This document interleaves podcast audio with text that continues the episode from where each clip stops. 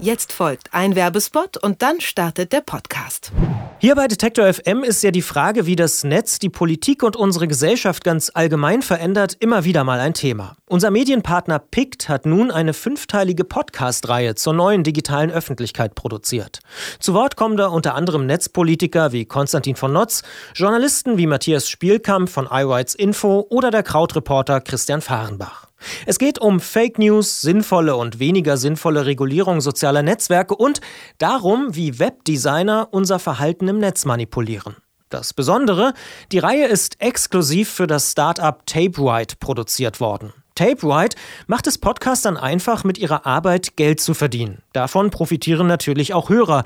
Probieren Sie es aus und hören Sie die erste Folge der Reihe Die neue digitale Öffentlichkeit kostenlos unter tapewhite.com slash at PIQD. Die erste Folge also gibt's unter tapewrite.com slash at picked. Was haben wir gelernt? Der Wochenrückblick mit den Krautreportern bei Detektor FM.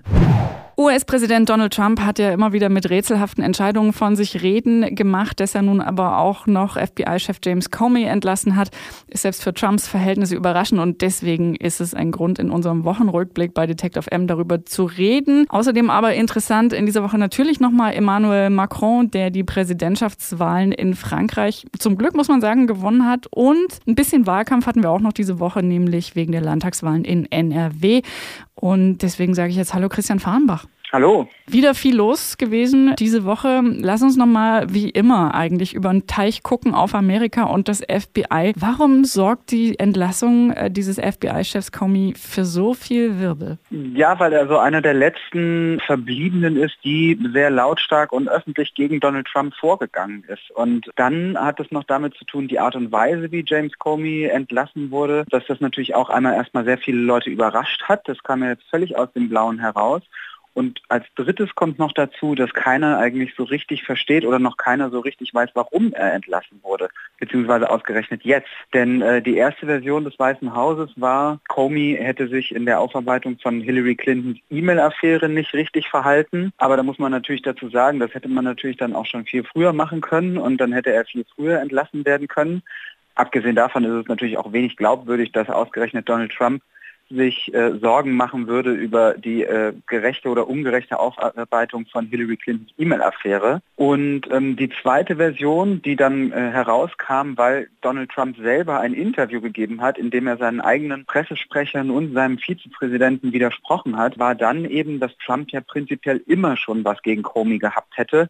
Der sei ein Showboat, also keine Ahnung, vielleicht irgendwie so ein, ein altes Zirkuspferd gewesen, das nur auf Effekte setze, also überbewertet und äh, Trump habe ihn sowieso eigentlich schon dauernd feuern wollen.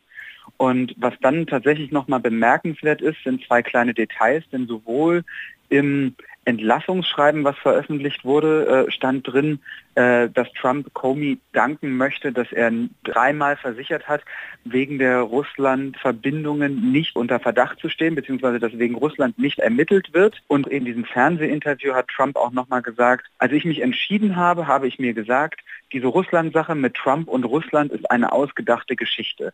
Also auch völlig ohne Not dann das nochmal erzählt, ähm, was natürlich nur den Verdacht nährt, eigentlich wollte Trump sich da einem Menschen entledigen, der ihm unbequem werden kann, weil das FBI ja ermittelt über Verbindungen des Trump-Wahlkampfcamps mit Russland. Und was natürlich interessant ist an diesem äh, Zitat ist, zu sagen, diese Russland-Sache mit Trump und Russland ist auch, dass Trump anscheinend mit sich selbst über sich selbst in der dritten Person redet. Aber das nur am Rande. Auf jeden Fall mal wieder viel Raum äh, und Potenzial für Spekulationen. Lass uns doch mal äh, kurz nochmal weggucken von den Entlassungen in den USA und die Absurditäten rund um Trump. Wir hatten ja eine Wahl in Frankreich, die nicht ganz unwichtig war letzte Woche.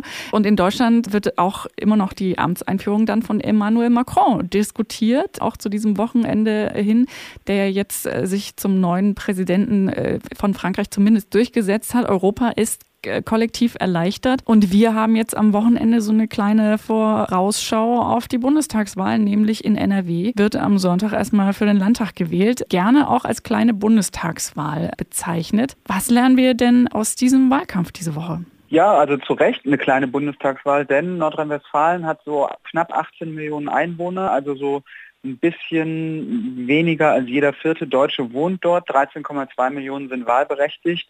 Und das ist natürlich auch ein, ein ganz schönes Fund erstmal.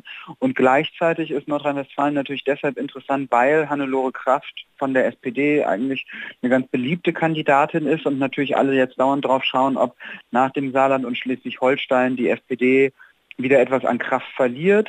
Kraft, aber nein, also ähm, durch Schulz, dieser Effekt, ist der jetzt aufgebraucht oder nicht? Das ist so eine Frage und die Argumentation ist da oft, wenn wir jetzt auch noch Nordrhein-Westfalen hinten liegen würden und Armin Laschet gewinnen würde, der ähm, die CDU anführt dort, wäre das natürlich so ein Zeichen, dass anscheinend Martin Schulz doch nicht langfristig und nachhaltig der SPD zu besseren Ergebnissen verhelfen kann.